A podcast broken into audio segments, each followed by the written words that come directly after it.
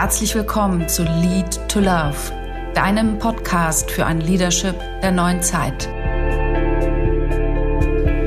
Mein Name ist Julia Engel und ich bin hier, um dich darin zu unterstützen, deine Persönlichkeit und dein Potenzial als Leader in nachhaltig, wirksam und gesund zur Entfaltung zu bringen, damit du deinen Beitrag leisten kannst, ohne darüber auszubrennen damit du gesund und wir stark sein können, damit wir eine Kultur des Miteinander gestalten können für eine Zukunft, die wir wirklich leben wollen. Ja, herzlich willkommen zur neuen Folge von Lead to Love. Äh, zur Episode, zum vierten Teil der Episode. Die neue Zeit beginnt immer jetzt und welcher Blick in die Vergangenheit uns helfen kann, unseren kollektiven Transformationsprozess tiefer zu verstehen. In dieser Einführungsepisode von Lead to Love ähm, erfährst du, was wir unter der so viel zitierten neuen Zeit verstehen können oder wie wir sie vielleicht verstehen können. Ja, ich habe ähm, in den letzten Episoden erläutert, was jeden größeren Wandel ausmacht, was jede größere Transformation ausmacht, womit wir konfrontiert sind und welche Chance in ihm liegt. Ich habe die Frage aufgeworfen, aus welchen Quellen wir Wissen schöpfen wollen, wenn wir Zukunft gestalten wollen und ob so etwas wie die alte Kunst der Astrologie äh, überhaupt erlaubt sein sollte und nützlich sein kann. Ich habe ganz konkret über die Konst, die großen Konstellationen, die wir aktuell am Himmel haben und was diese über unsere aktuelle Zeit verraten, gesprochen. Und jetzt in diesem vierten Teil dieses Einführungsblocks spreche ich über den Blick in die Vergangenheit. Ähm, dieser Themenblock von Lead to Love bildet ja quasi die Einführung. Es soll das Wurzelwerk von Lead to Love ähm, bilden und wird in Häppchen serviert. Und ähm, ich freue mich jetzt heute endlich für euch die nächste Episode zu machen. Es hat jetzt ein bisschen gedauert aus verschiedenen Gründen, auch weil ich mich ein bisschen davor gedrückt habe, muss ich gestehen, diese Episode zu sprechen, denn ich bin ja äh, keine Historikerin. Ich bin Juristin, ich bin Astrologin, ich bin Therapeutin. Ich habe mich mein Leben lang sehr für Evolution äh, interessiert, die menschliche Evolution, für Kunst- und Kulturgeschichte, für die äh, Entwicklung des menschlichen Geistes. Das sind so die Themenfelder, die mich immer sehr fasziniert haben oder auch bis heute faszinieren, aber ich bin keine Historikerin. Und wenn ich jetzt so einen Vergleich auftue, dann macht mir das selbst eigentlich ein bisschen Angst. Und äh, ich wage es jetzt also aber trotzdem. Im Grunde genommen aus dem Wissen einer Astrologin, die äh, kulturgeschichtlich einigermaßen gebildet ist, würde ich jetzt mal sagen. Und ich hoffe, dass ich für euch einige spannende Parallelen herausarbeiten kann. Ja, in dieser Episode erfährst du also den Blick in die Vergangenheit, welcher Blick in die Vergangenheit hilfreich sein kann, um das Ausmaß unserer aktuellen Transformation, in der wir uns kollektiv befinden, tiefer zu verstehen. Ja, für unsere Evolution als Menschheit und auch die Gestaltung unserer Zukunft. Du erfährst, warum es überhaupt interessant sein kann, in die Vergangenheit zu gucken. Wir wollen ja immer alle Zukunft wissen. Ja. Warum es also überhaupt interessant sein kann, in die Vergangenheit zu gucken. Welche Parallelen wir ähm, finden können in der Zeit der Reformation also wir haben große Konstellationen am Himmel, die sich vergleichen lassen mit Konstellationen zur Zeit der Reformation. Und wir haben große Konstellationen, epochengestaltende Konstellationen, die sich vergleichen lassen mit der Konstellation in der Renaissance. Ja, so. Und zu diesen beiden Konstellationen von damals ziehe ich Parallele. So, jetzt erstmal zu der Frage, warum überhaupt in die Vergangenheit gucken. In der letzten Episode habe ich aus astrologischer Sicht erläutert, welche Konstellationen am Himmel unseren aktuellen Epochenwandel ähm, darstellen und wie diese aus astrologischer Sicht gedeutet werden können. Das habe ich übrigens in aller Kürze getan. Man könnte das natürlich noch viel deutlicher und ausführlicher gestalten. Ich habe mich aber auf die großen wesentlichen Konstellationen beschränkt, äh, die so wirklich nur sehr selten vorkommen und eben den besagten Zeitenwandel ausmachen, von dem wir im Moment immer sprechen. Ähm, also falls du das jetzt noch nicht gehört hast, empfehle ich dir, geh auch noch mal eine Episode zurück, die Episode Nummer drei. Dieses ist jetzt hier die Fortsetzung. In dieser Episode nun also der historische Vergleich zu eben genau diesen großen Konstellationen des epochalen Wandels. Und es ist gerade eine der spannenden Möglichkeiten, die der Blick auf die planetarischen Zyklen bietet, nämlich anzuschauen, was in der Vergangenheit zu gleichen Konstellationen geschehen ist, um daraus Analogien aufzeigen und, äh, und Rückschlüsse zu ziehen, ein tieferes Verständnis gewinnen zu können für das, was jetzt in der aktuellen Zeit eigentlich passiert. Also ich schaue zurück um Parallelen in der Evolution unserer Menschheitsgeschichte zu finden.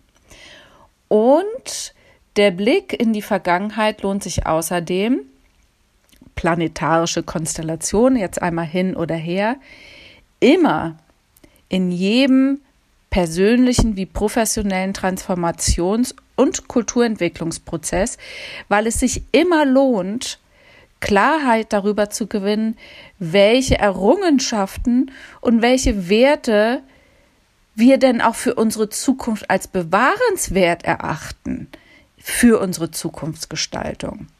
Wir leben ein bisschen in so einer Zeit, in dem wir so einen Neufetischismus haben. Ja, immer alles neu.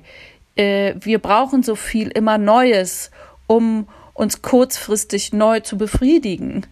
Und äh, sicher braucht es sehr viel Wandel. Und Wandel ist etwas anderes, als immer Neues zu brauchen. Ja, zu wandeln heißt, etwas Bestehendes in eine neue Form zu bringen. Etwas immer Neues zu brauchen, hat was sehr stark von Konsum. Ja, immer noch etwas Neues, äh, brauche ich, muss ich kaufen, muss ich erwerben, muss ich anklicken, muss ich auch noch anschauen. Ja, also das Neue äh, macht auch auf eine Art Angst.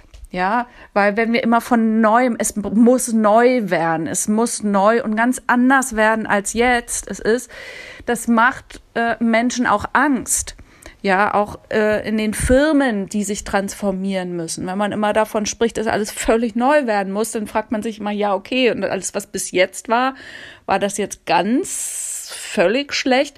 Es gibt ein schlechtes Gefühl. Ne? Und es ist eben auch, ähm, schneidet auch Wurzeln ab. Ne?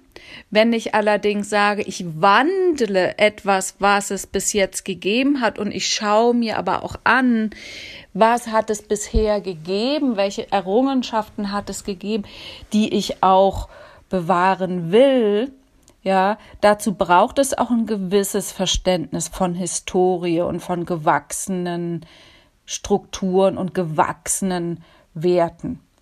Ja, also wenn du ähm, persönlich oder auch du mit deinem Unternehmen, deinem Team im Wandel steckst, dann empfehle ich immer, schau genau hin, was auch bewahrenswert ist. Schau auch hin, was sind die Kernwerte, mit denen ihr mal angetreten habt oder mit denen du mal angetreten bist in deinem persönlichen Leben oder mit deiner Unternehmung? Was sind die Kernwerte deines Lebens, deines Teams oder deiner Unternehmung? Was hat sich bewährt und was ist davon auch erhaltenswert und wofür willst du auch weiterhin stehen? Und dagegen wäre aber eben auch zu stellen, was hat keinen Bestand mehr? Ja, was ist überholt? Oder wo hat, ist dein Leben, wo ist dein Team, wo ist deine Organisation eigentlich mit den Werten, die du relevant findest, die du leben willst, für die du stehen willst? Wo hat dein Leben, deine Arbeit, dein Team eigentlich mit diesen Werten überhaupt nichts mehr zu tun? Das ist besonders schlecht, weil dann gehen wir in eine seelische Disbalance. Dann werden wir sehr, äh, dann werden wir krank auch. Ne? Also, wo müssen wir auch wieder zurückkommen? auf das, was wir eigentlich für wertvoll erachten. Ne? Wo ist ein zu großes Übergewicht, ähm, also Ungleichgewicht äh, entstanden zu Ungunsten von Werten, die wir aber für eigentlich essentiell lebenswert halten. Ne? Die wir aber aus welchen Gründen auch immer irgendwie äh, verloren haben oder die in den Hintergrund getreten sind oder über die wir nicht klar genug Bewusstsein hatten. Ne? Wo so eine Disbalance eingetreten ist, da entsteht irgendwie Krankheit. Krankheit in uns selbst, ja, da wird, werden wir krank, wenn unser Leben in unseren Werten nicht mehr äh, zusammengeht. Unsere Teams werden krank, unsere Organisationen, unsere Firmen werden krank. Ne? Also wo unsere Kernwerte nicht mehr Ausdruck unseres Lebens sind und unserer Unternehmungen, ähm, unserer Organisation und Teams oder wo ähm, wir vielleicht auch eine gewisse äh, Anpassung unseres Wertekanons vornehmen sollten. Ja, wie jetzt zum Beispiel der Jurist und Literat äh, Schirach vorgeschlagen hat, dass wir neue Grundrechte eigentlich in unsere Verfassung aufnehmen sollten. Ja, die also vor allem ähm, die das Recht auf eine gesunde Umwelt und Natur betreffen, zum Beispiel. Sind unsere Grundrechte, so wie sie, wir sie haben in unserer Verfassung, noch stimmig oder müssen wir sie anpassen? Das ist jetzt sehr groß gedacht, aber darum geht's. Ja, um einen so massiven Wandel geht es im Moment. Ja, so und um, um dieses, für welche Werte wollen wir stehen, äh, Klarheit zu finden, finde ich, lohnt sich auch der Blick in die Vergangenheit, ja, weil dieses, woraus wir geworden sind, das Bewusstsein darüber, woraus wir entstanden, woraus wir geworden sind, das, was wir heute sind, das zu verstehen und das zu würdigen auch ja, das ist, ähm, äh, halte ich für was ganz Wertvolles, ja, also den Weg bis hierhin auch zu würdigen und zu verstehen und zu würdigen. Okay, das zu der Frage, warum sich meines Erachtens der Blick in die Vergangenheit und auch die Würdigung der Vergangenheit lohnt, ähm, wenn wir Zukunft gestalten wollen. Und ich gehe jetzt weiter zum Vergleich der astrologischen Konstellation, was ähm, ja einfach ein, ein tieferes Verstehen von Zeitgeschehen ermöglicht. Ja. Okay, also wir haben, habe ich alles in der letzten Episode ausführlicher besprochen, die sogenannte große Pluto-Saturn-Konjunktion in Steinbock im letzten Jahr gehabt. Und genau diese Konstellation hat stattgefunden in der Reformation. Ja, der systemische Strukturwandel, der Beginn einer neuen Weltordnung, ja, der sich immer durch eine Pluto-Saturn-Konjunktion zeigt, den hatten wir in 2020. Die wirkt noch weiter bis nach 2024 und ist eben aus planetarischer Sicht vergleichbar mit dem Umbruch der bestehenden Machtverhältnisse und Machtstrukturen zur Zeit der Reformation. Ja, dass sich die beiden Planetenkräfte so konstelliert haben, wie sie es heute tun, fand zuletzt statt ungefähr Anfang 1518. Kurz davor, also Ende 1517, hatte Luther seine 95 Thesen verkündigt. Und das ist nun interessant. Und wenn wir uns solche großen Langsamläuferkonstellationen angucken, dann gucken wir nicht auf Tage, sondern wir gucken so in, in Jahren, was ist da passiert. Ja? Deswegen äh, kann man das als eine, einen Vergleich ziehen, auch wenn es nicht auf einen Tag genau ist. Ja? Aber Ende 1517 und Anfang 1518, das ist schon sehr nah beieinander. Und das ist natürlich revolutionär gewesen, was damals passiert ist. Luthers Erkenntnisse und Thesen waren revolutionär. Denn sie haben, man kann von ihnen halten, was man will. Ich will jetzt hier auch nicht eine Diskussion aus zwischen Katholiken und äh, Evangelen.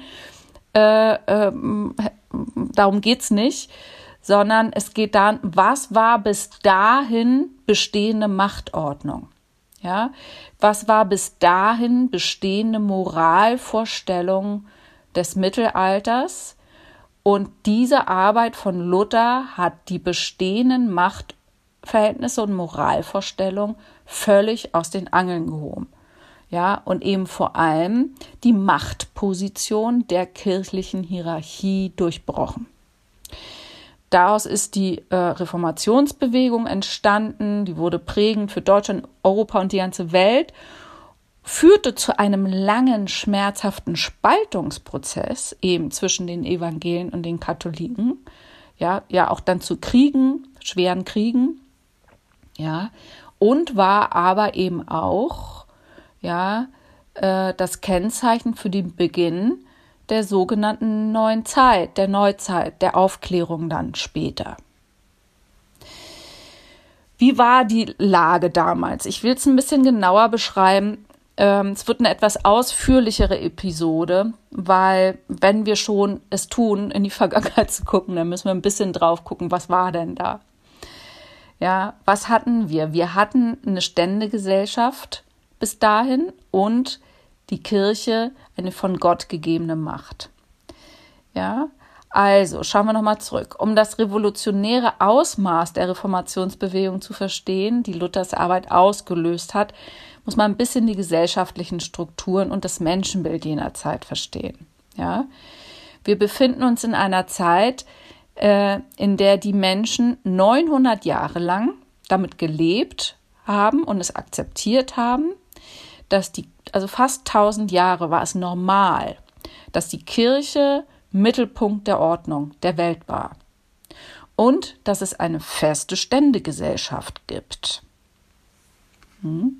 Das Ständesystem war die, war, die, war die gesellschaftliche Ordnung, das gesellschaftliche Ordnungssystem. Ja, so wie man dann später von sozialen Klassen und Schichten spricht und so. Und das war einfach gesagt in Obrigkeit und Untertanen gegliedert. Ne? Es gab drei Stände. Der erste, das waren die Geistlichen, der Papst und der Klerus, also Kirche, Papst und Klerus. Der zweite waren der Adel und der dritte waren die Bauern. Später auch dann noch die Bürger, die freien Bürger. Das ständische System galt als feste und von Gott gegebene Ordnung, in der jeder seinen unveränderlichen Platz hatte. Man übernahm in der Regel den Stand des Vaters. Ein Standeswechsel war nur in extremen Ausnahmefällen möglich und auch der Verdienst oder der Reichtum hatten kaum Einfluss auf die Standeszugehörigkeit. Ja, also es war Geburts, Geburtsrecht und durch Heirat konnte man den Stand wechseln. Sozusagen. Zur politischen Mitwirkung waren die berechtigt, die bestimmte Privilegien besaßen. Hm, Repräsentanten des Landes äh, waren es aufgrund ihrer Geburt oder eben ihres Amtes. Hm. Das ständische System war also ein statisches Gesellschaftsmodell. Den drei Ständen waren drei Hauptaufgaben zugewiesen.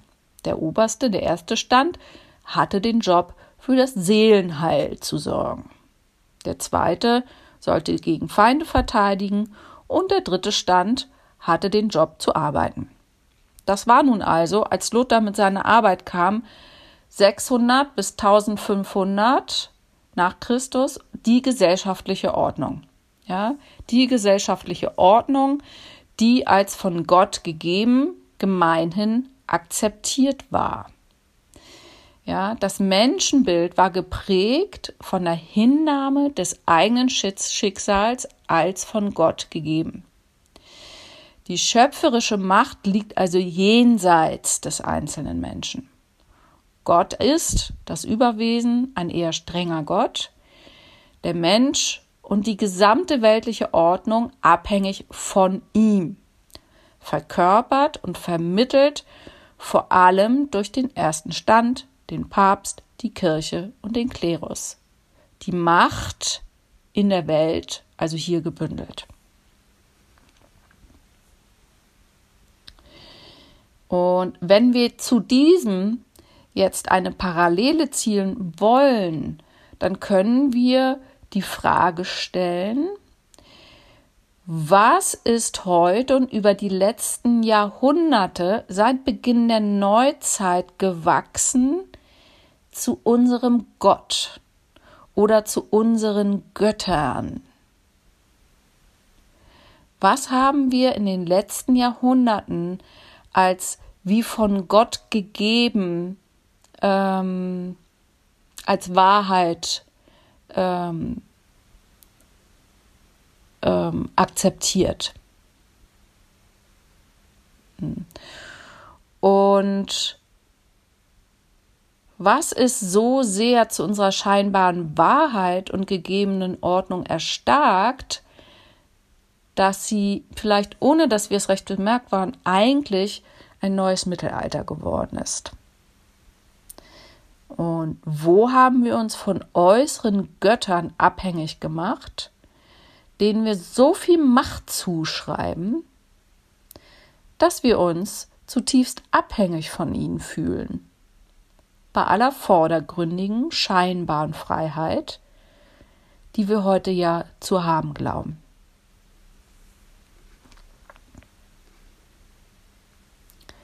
Und wem oder was übertragen wir auch wie selbstverständlich unser Selbstverständnis und unsere Macht, so dass wir irgendwo unfrei doch sind in unserem Denken, Handeln und Fühlen. Nächster Punkt. Nochmal zurück zu Luther, der direkte Draht zu Gott. Worum ging es ihm nämlich mit seiner Arbeit wirklich? Es ging ihm gar nicht so sehr darum, Neues zu schaffen. Es ging ihm vielmehr darum, altes Wissen, in dem Falle das der ursprünglichen christlichen Lehre, geschrieben in der Bibel, freizulegen und der breiten Bevölkerung zur Verfügung zu stellen. Dabei ging es ihm vor allem darum, die Beziehung zwischen Mensch und Gott auf eine neue, beziehungsweise im Christentum ursprünglich und eigentlich gemeinte Ebene zu stellen. Ja, danach brauchte es weder Kirche noch Priester noch Heilige als Mittler zwischen Gott und Mensch. Keine Macht sollte zwischen Gott und dem Menschen stehen. Vielmehr könne sich der Mensch direkt und unmittelbar einzig getragen durch seinen Glauben und durch die Gnade und die Liebe Gottes an seinen Schöpfer wenden. Keine Macht sollte zwischen Mensch und Gott stehen. Das ist der Kern der hm, christlichen Lehre, so wie Luther es übersetzt hat, wie er die Bibel verstanden hat. Keine Macht steht zwischen Mensch und Gott. Ja, allein der Glaube an Gott reicht. Allein die Gnade und die Liebe Gottes reicht, dass sich jeder Mensch an seinen Schöpfer wenden kann. Und das war halt revolutionär.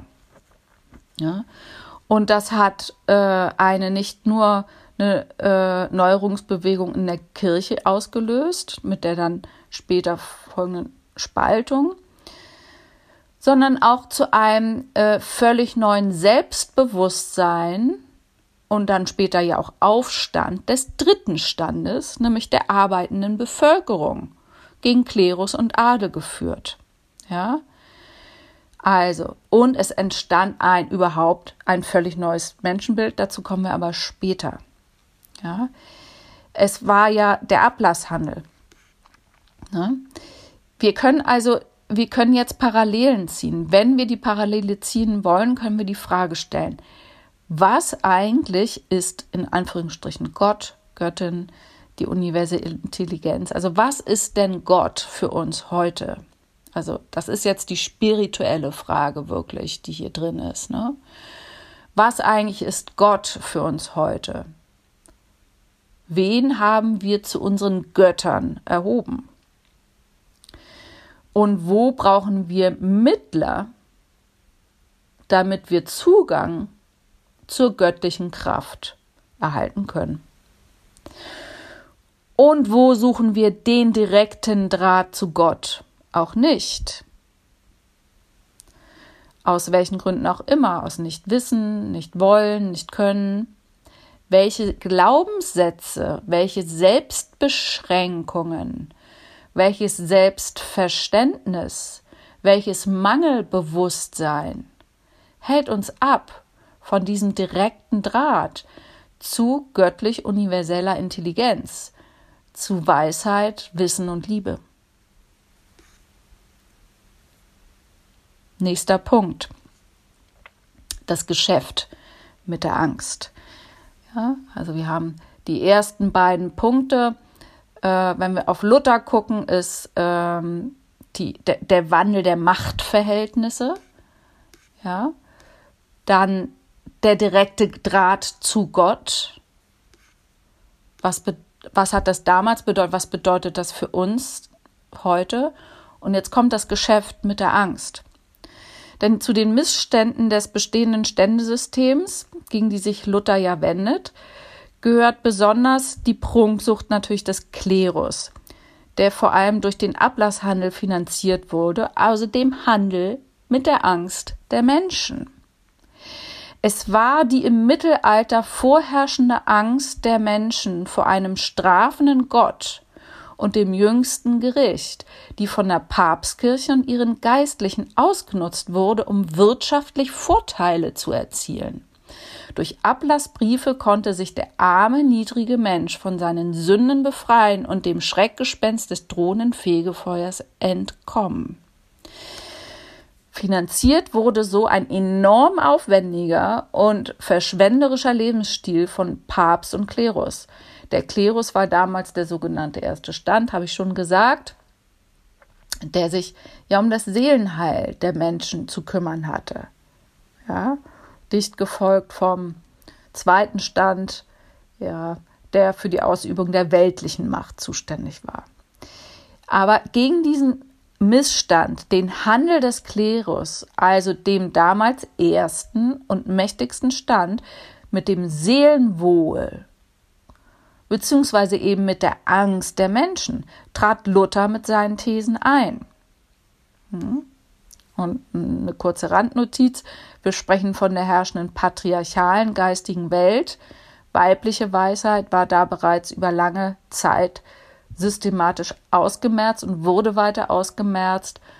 Und äh, die Konstellation, die uns davon erzählt, dass wir auch in einer Zeit leben, in der es um einen Ausgleich zwischen weiblichen und männlichen Kräften gibt, ist noch eine ganz andere, ist noch ein ganz anderer Zyklus, denn der hier noch gar nicht drin ist, sozusagen, in dem, was ich euch erzähle.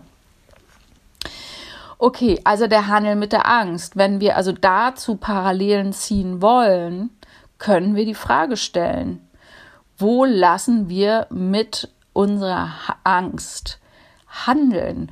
Wo werden wir durch unsere Angst zu einem Handelsobjekt? Ja? Welche sind es denn? und welche Ängste vor allem sind es, die uns heute eigentlich scheinbar bedrohen? Welche Ängste sind es? Und wir leiden unter großen Ängsten Es ist gerade die Studie raus, dass ähm, also bei den dass die, dass die schweren Verläufe der Covid-Erkrankung nicht nur fast alle die chronischen Vorerkrankungen hatten, also unsere Zivilisationskrankheiten, sondern auch Angsterkrankungen. Ja, also Angst tötet, Angst macht krank. Angst schwächt unser Immunsystem, was ja eigentlich ein ganz potentes, intelligentes System ist, enorm. Ja, also welche Ängste sind es, die uns heute bedrohen, von denen wir uns bedrohen lassen? Und welchen Preis sind wir an welchen Stellen des Lebens bereit zu zahlen, äh, um diese Ängste so ein Stück weit zu beruhigen? Ja, es ist ja nicht mehr das Fegefeuer, äh, aber und wir sind ja alle so scheinbar frei und es geht uns ja allen so wahnsinnig gut. Wir sind ja in einer unglaublich wohlständigen Gesellschaft und trotzdem äh, nehmen unsere psychischen Erkrankungen unglaublich zu und zwar enorm zu. Ja, was ist es also, was uns so ähnlich wesentlich ängst, ängstigt wie das Fegefeuer? Und was sind wir bereit dafür zu zahlen? Dann nächster Schritt, eine Kleinigkeit. Das Lesen wird demokratisiert. Was heißt eine Kleinigkeit? Ist natürlich gar nicht eine Kleinigkeit, aber äh, das Lesen wird demokratisiert. Ja, nicht nur, weil Luther die Bibel in die deutsche Sprache und damit in die Sprache des Volkes übersetzt hat, ja bis dahin alles auf, also auf äh, Latein, äh, sondern auch, weil er sich äh, des noch äh, recht neuen Mediums des Buchdrucks bedienen konnte. War es möglich, dass seine Erkenntnisse, Einsichten und Ideen äh, rasch im ganzen Reich verbreiten und die breite Masse erreichen konnte. Also das erste Massenmedium war geboren, Lesen und Wissen damit erstmals demokratisiert. Das ist ja alles noch nicht so lange her. Grundlage dafür eine menschengemachte Erfindung der Buchdruck. Und damit komme ich zum nächsten historischen Vergleich. Ich habe jetzt Vergleiche gezogen zur großen Saturn-Pluto-Konjunktion in Steinbock, die wir in 2020 hatten und die fortwirkt bis 2024. Und zu dieser ziele ich die Parallele zur Reformation äh, aus astrologischer Sicht. Ja. Und jetzt kommt die nächste große, das war die Jupiter-Saturn-Konjunktion in Wassermann, die wir Anfang 2021 hatten, die im Moment insofern nochmal besonders aktuell ist, weil beide Planeten, sowohl Jupiter und als auch Saturn, noch bis in den Herbst 2022 gerade rückläufig sind. Das heißt, ihre Themen das, was sie verkörpern, wofür sie stehen in ihrer Symbolkraft als Planetenkräfte, die werden gerade noch mal, die laufen rückwärts, die laufen nicht wirklich rückwärts, aber es sieht von uns aus so aus. Und das sind immer Zeiten, wo diese Themen noch mal auf Überprüfungsmodus gehen. Das sind die Themen, wo es eigentlich, das sind Zeiten, in denen es für diese Kräfte noch nicht ganz vorangehen kann, was zu einigem Unmut führen kann für Menschen, die in diesen Bereichen große Schritte und äh, Entwicklungsprozesse anschieben wollen oder müssen. Ähm, denn wir sind im Moment noch in einem Überarbeitungsmodus. Wir haben es noch nicht ganz verstanden. Wir müssen noch mal nachjustieren ja, in diesem Bereich der äh, äh, ähm, Jupiter-Saturn-Konjunktion. Was genau sie bedeutet, hör bitte nochmal in der vorherigen Folge. Ich beziehe mich auf die vorherige Folge, was Jupiter-Saturn-Konjunktion in Wassermann bedeutet.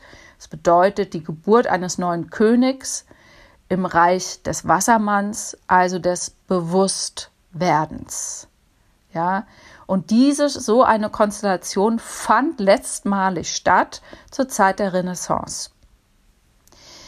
Die Renaissance steht für auch für eine radikale Zeitenwende, für eine Zeit der Wiedergeburt, für eine Zeit, in der sich die Welt zu wenden scheint. Bis dahin, wie eben schon oben erwähnt, in der Reformation war die Kirche im Mittelpunkt der Ordnung der Welt. Wir hatten die feste Ständegesellschaft, die von Gott gegebene Macht und die Menschen, die das bis dahin knapp tausend Jahre lang als normal gelebt und akzeptiert haben. Und nun entsteht ein völlig neues Welt- und Menschenbild. Ja, es ist der Beginn einer Bewegung, die von einer Elite von Menschen ins Leben gebracht wird und sich dann noch über gut 100 Jahre oder vier Generationen hinweg in die Welt hinein manifestiert. Ja, also auch das zum Verständnis, wie sich, wie sich Prozesse, in welchen Zeiten sich Prozesse, Wandelprozesse äh, äh, abspielen. Das geht nicht von heute auf morgen. Ja, das sind Menschen gewesen, die, die den Drang hatten, selbstständig denken zu wollen. Selbstständig denken und handeln zu wollen die die bis dahin als gottgegebene Ordnung zunehmend in Frage stellen und die das alte Paradigma zunehmend ablehnen, das dann aber erstmal noch lange fortbesteht. Ja, es geschieht eine wirklich explosionsartige Entwicklung in fast allen gesellschaftlichen Bereichen statt. In der Kunst, in der Kultur, in der Wissenschaft, in der Wirtschaft, in der Technik. Da waren die Entdecker und ihre Entdeckungen wie die Amerikas, was für die Menschen damals eine enorme Ausdehnung der Welt bedeutet hat und auch zu einem völlig neuen Weltbild geführt hat. Galileo bestätigt, was 90 Jahre vorher bereits Kopernikus entdeckte und aber wegen der Angst vor Ketzerei und vom Scheiterhaufen erst nach seinem Tode veröffentlichte, nämlich dass nicht die Sonne um die Erde kreist, was man damals so dargestellt hat und geglaubt hat, sondern die Erde um die Sonne, was also Kopernikus schon lange gesehen hat, 100 äh, Jahre äh, bevor Galileo es dann publiziert hat. Also, und das war eine so radikale These, weil sie das gesamte damals bestehende Glaubens- und Gottessystem in Frage stellte, sodass die Kirche diese neuen Entdeckungen der Naturwissenschaft als Gefahr versteht und daher also unter Todesstrafe verbietet. Ja.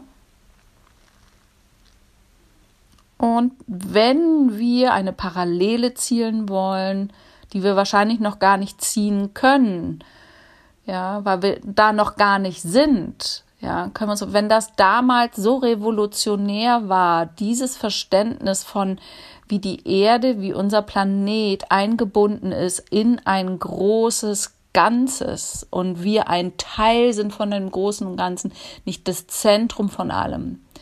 Ja, was das, was das für Leute damals bedeutet hat. Ja, die Erde ist keine Scheibe. Ja, die Sonne ist nicht, äh, die Erde ist nicht das Zentrum. Ähm, das war echt krass revolutionär. Und was heißt das für uns heute, wenn wir dazu eine Parallele ziehen, ja?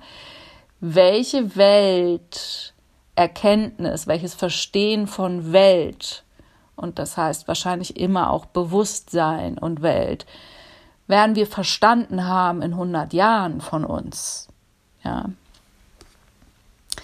Also, da waren die Entdecker da waren die Kaufleute, das waren normale Bürger, ja, das war nicht Kirche oder äh, äh, Adel oder was.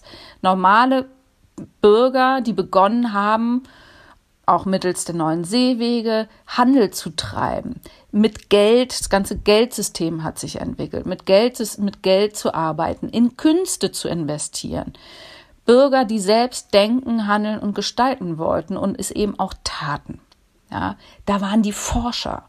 Und das Wissen aus der Antike, ja, das ja ähm, das Wissen aus der Antike, das über die Mauren wieder nach Europa kam, wo es ja viele Jahrhunderte verschüttet war. Das Wissen der Antike, wir waren ja schon ganz weit, dann ist es in, in Europa verloren gegangen. Und so ähnlich wie bei Luther, der gar nicht so sehr Neues wollte mit der Übersetzung seiner Bibel, sondern das alte Wissen, das schon immer da war, äh, in Form der Bibel, der Schriften, der alten Schriften neu interpretiert und den Menschen zugänglich gemacht hat in, in eine Art, wie er verstanden hat, wie sie eigentlich gemacht ist, wie die christliche Lehre eigentlich gemeint war. Ja, ähnlich ist es mit dem Wissen der Antike aus Physik, Mathematik, Statik und Medizin, ja, ist wieder zu uns gekommen und hat den Künstlern, Forschern und Baumeistern Grundlagen für völlig neue Sichtweisen und im wahrsten Sinne neue Perspektiven geliefert. Ja, für revolutionäre Kunstwerke, für Bauwerke, ja, Kunstwerke, die den Menschen nackt wie er war, gottesgleich in seiner vollen Pracht präsentierten, als Gottfiguren, als Götterfiguren. Ja. Äh, für revolutionäre Einsichten in das Gebautsein auch des Menschen, seine Anatomie und die ersten Grundlagen einer neuen Medizin. Und der Mensch konnte sich damals zum ersten Mal selbst schauen. Die Erfindung des Spiegels ist in der Zeit gemacht worden und er macht es möglich, dass der Mensch sich selbst betrachten konnte. Ja, das war neu. Der Mensch hat sich selbst gesehen. Bis dahin hatte sich der Mensch vor Gott zu verbergen, ja, und in Asche zu wälzen, sozusagen. Ja, also es ist in der Zeit nicht nur ein völlig neues Weltbild entstanden, dass unsere Erde als Teil des Sonnensystems ähm, versteht, indem die Erde um die Sonne kreist und somit Teil eines Großen und Ganzen ist, dessen Zentrum nicht wir sind, sondern die Sonne. Die Erde außerdem eine Kugel, nicht eine Scheibe. Ja, und auch ein völlig neues Bild vom Menschen selbst. Der Mensch als Gott ähnlich, schöpferisch, selbstständig denkend, schöpferisch zum Schöpferischen fähig, schön anzuschauen in seiner verkörperten, in seiner Körperlichkeit, in seiner verkörperten Existenz, gebildet, klug, künstlerisch. Ja, man spricht in der Zeit von der Geburt des neuen Menschen in jener Zeit. Und der Renaissance-Mensch, also der Mensch, die Menschen, die diese Zeit geprägt haben, die also diese Elite war, diese ganzen Neuigkeiten und Neuheiten und diese neue Sicht auf den Menschen, auf die Welt geboren haben, ja, das waren ganz vielseitig gebildete Universalgelehrte, ja, das waren, äh, da gab es den Künstler, Baumeister, Erfinder und Forscher in einer Person, ja, und die Wahrheit und die neuen Wege, äh, äh, die durch die Menschen begründet wurden, äh, die derart umfassend aus vielerlei Perspektive den Menschen erkundeten und neue Welten eroberte. Das waren keine Fachidioten, das waren universal forschende, erfassende Menschen. Das finde ich persönlich besonders toll, ja, weil ich mich selbst nach, äh, nach dieser Vielheit von Welterfassung und Erforschung mich immer gesehnt habe, mein Leben lang. Und ich auch das Gefühl habe, dass wir das gerade auch, wenn wir mh, die Zukunft unserer Wissenschaften angucken und die Zukunft unserer ähm, Weltgestaltung, auch, also auch das Umgehen mit Krisen, ja, mm, ich die Frage habe, ob wir nicht viel vielfältigere Positionen ähm, mit einbeziehen müssen wenn wir äh, uns vor so großen Herausforderungen sehen, wie auch in der aktuellen Zeit. Sind wir da nicht zu eingleisig unterwegs?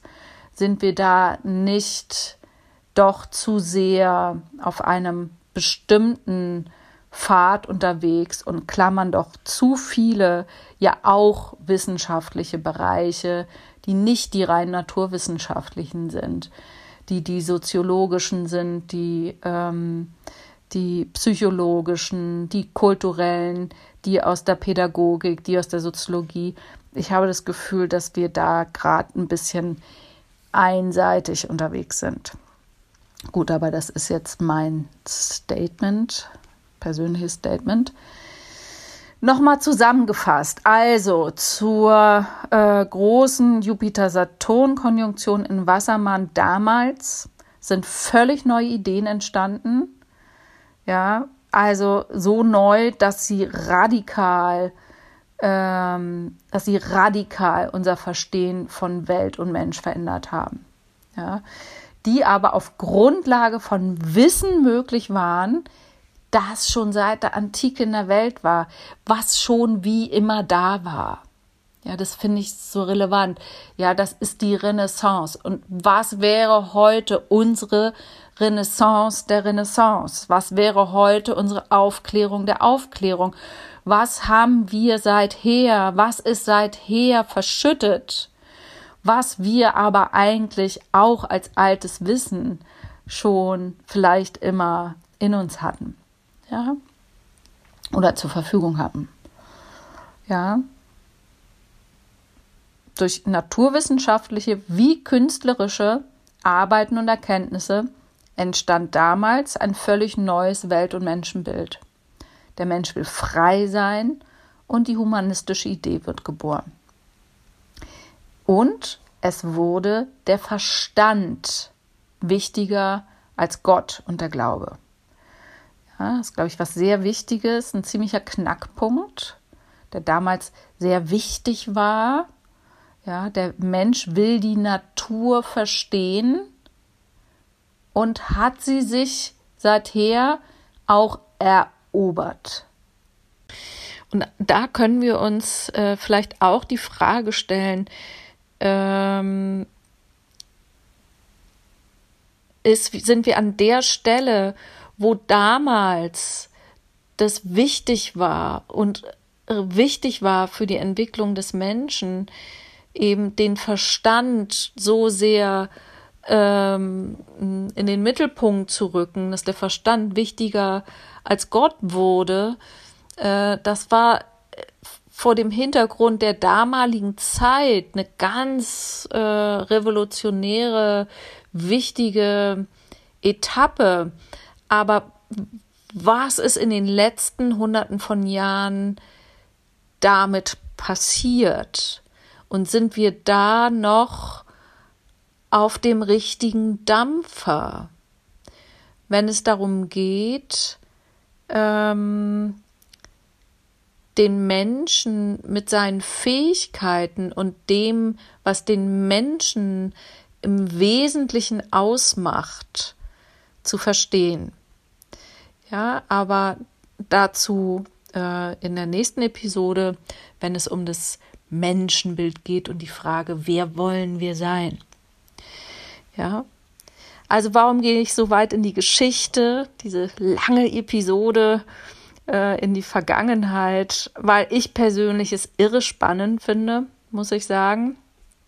Äh, wenn wir uns bewusst machen, dass wir uns nach astrologischem Verstehen zumindest und auch die astrologische Sprache ist ja eine Kunstform. Ja, sie ist eine Deutungskunst, sie ist eine Sprache, sie deutet die äh, Planeten ähm, als Symbole in ihren äh, Kräften, für die sie stehen. Das ist eine Deutungskunst, die übrigens früher bis zur Aufklärung auch äh, in einer ähm, eine Kunst war zusammen mit der Astronomie. Also die Astronomen und die Astrologen waren früher in einer Person unterwegs. Also diejenigen, die sich naturwissenschaftlich mit dem Planeten befasst haben und die, die ihre Bedeutung gedeutet haben, die ähm, haben es früher in einer Person getan. Ähm, waren ja sehr auch umfassend gebildete Leute ähm, die Astrologen und Astronomen damals. Ähm, es ist dann eben aus den, in der, auch wieder in der Aufklärung äh, getrennt worden und die Astrologie ist dann im Grunde genommen überhaupt aus unseren Wissenschaftswelten, jedenfalls bei uns, äh, verbannt worden. Aber ähm, es ist eine Kunst, die ich lange erlernt und praktiziert habe. Ich bringe diese Kunst mit ein, auch im Sinne eines renaissancischen Verstehen von Welt, in der ähm, sehr unterschiedliche Betrachtungsweisen hinzugezogen werden. Ja. Und wenn wir uns jetzt also bewusst machen, dass wir uns aus astrologischem Verständnis zumindest in einer Zeit befinden, die ähm, einfach eine Parallele ist, äh, zeigt zur, ähm, zu, den, zur, zu den dargestellten Zeitenwenden mit ihren Errungenschaften zum Verständnis von Mensch und Welt. Ja, und wenn wir auch wissen, dass wir gerade am Beginn einer ähnlichen Wende in unserer Zeit sind, ähm, am Beginn einer ähnlichen Wende in unserer jetzigen Zeit, dann können wir uns ausmalen, dass wir in einigen Jahren ja unsere Realität eine völlig andere sein wird, als sie heute noch ist. Das ist das, was spannend ist. Wir sind gerade mittendrin. In 100 Jahren wird die Welt eine andere sein. Und wir können uns jetzt doch alle noch entscheiden, was wollen wir, was die Welt von morgen ist. Ja? Damals ist ein Bewusstsein, ein Quantensprung im Bewusstsein der Menschheit geschehen. Natürlich begonnen mit durch Einzelne. Es sind immer Pioniere, es sind immer Erste, die anfangen ja, etwas zu durchdringen, zu erfassen, äh, ob jetzt wissenschaftlich oder künstlerisch, ist jetzt mal egal. Ja, aber in 100 Jahren sieht die Welt anders aus. In 100 Jahren verstehen wir unser Menschsein völlig anders, als wir es heute noch tun. Und wir können uns fragen, wo hat uns der Fortschritt, den die Aufklärung uns seitdem gebracht hat, doch wieder uns in eine Art Disbalance geführt, in eine Art Mittelalter. Wo brauchen wir eine Renaissance der Renaissance? Wo brauchen wir eine Aufklärung der Aufklärung? In meinen Trainings und Kursen über gesunde Führung und Unternehmenskulturentwicklung ist das inzwischen ein geflügeltes Wort geworden.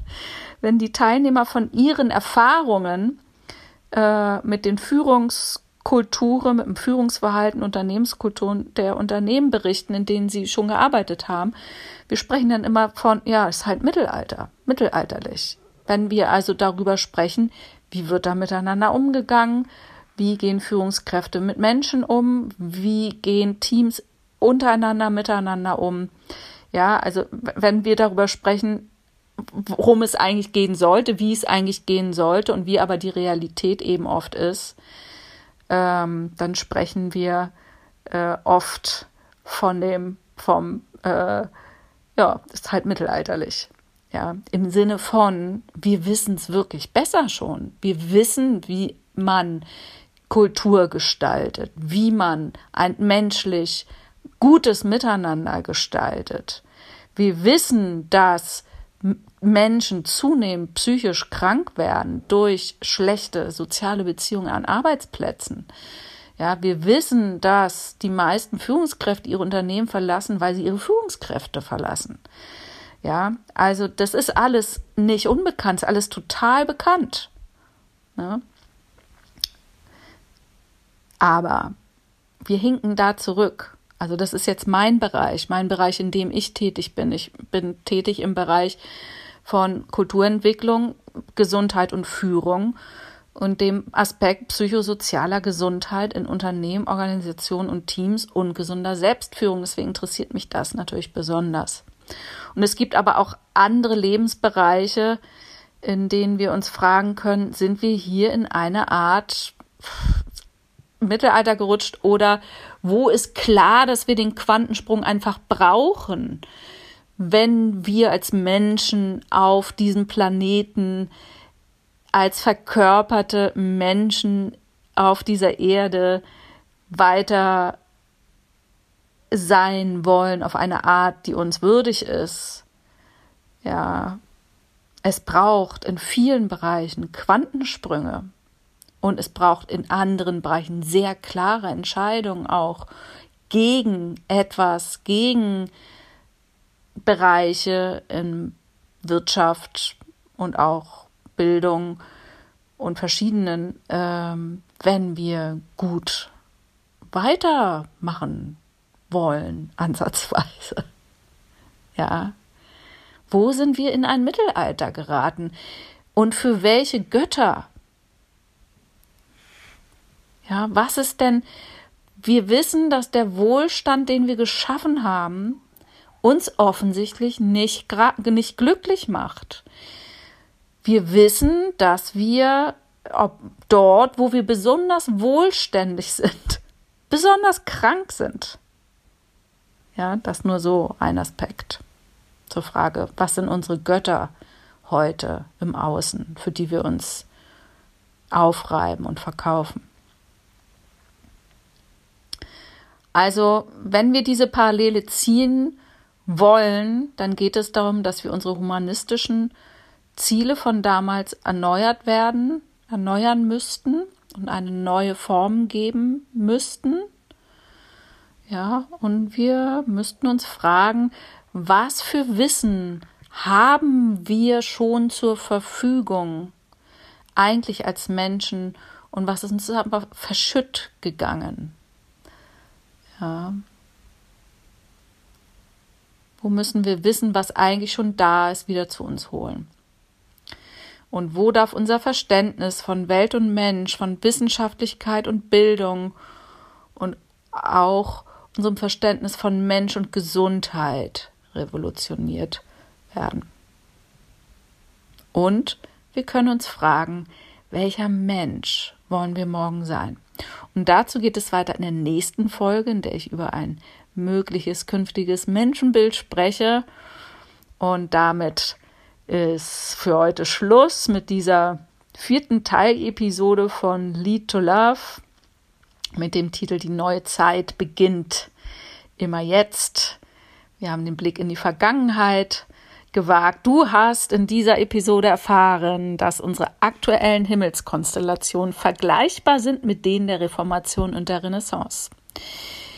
Du hast erfahren oder wir haben die Frage, du hast erfahren, was diese beiden Epochen besonders ausmacht, ausgemacht hat in Bezug auf den Wandel bestehender Machtverhältnisse und dem Wandel, dem radikalen, wirklich radikalen Wandel des Mensch- und Welt- und Menschenbildes ja, ja, dass damals ein enormer Wachstumsprozess im menschlichen Bewusstsein stattgefunden hat, dass wir in der aktuellen Zeit ähnlich erleben werden.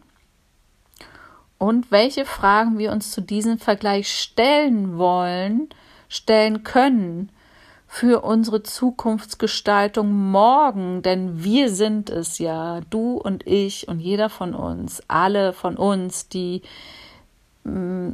auf eine Art auch in Führung gehen wollen, Verantwortung übernehmen wollen, können uns fragen, wer wollen wir denn sein? Ja, mit welcher Haltung wollen wir unsere Zukunft gestalten? Ja. Und in der nächsten Teilepisode äh, geht es um die Frage, welcher Mensch wollen wir morgen sein? Welches Menschenbild äh, sollen denn die Historiker von in 100 Jahren über uns heute berichten, was hier entstanden ist? Und äh, wenn du neugierig geworden bist und dich angesprochen fühlst von diesen Themen und du gerne mit mir in Verbindung bleiben möchtest, dann kannst du sehr gerne diesen Podcast auf einem der gängigen Podcast-Hoster abonnieren. Du kannst dich über den Link in den Show Notes oder auf meiner Website unter www.julia-engel.com slash newsletter in meinen Newsletter eintragen. Du kannst ihn sehr gerne über Facebook, LinkedIn oder andere Kanäle deinen Weggefährtinnen weiterempfehlen. Ich würde mich darüber sehr freuen. Ja, und du kannst mich sehr gerne wissen lassen, was du zu den genannten Themen für Fragen oder Themenwünsche hast. Ja, ich werde hier in Zukunft äh, nicht viel über Vergangenheit sprechen, sondern es geht um Gesundheit und Führung und über die Transformation, in der äh, wir uns befinden und wie wir in Zukunft uns selbst und andere gesund führen können.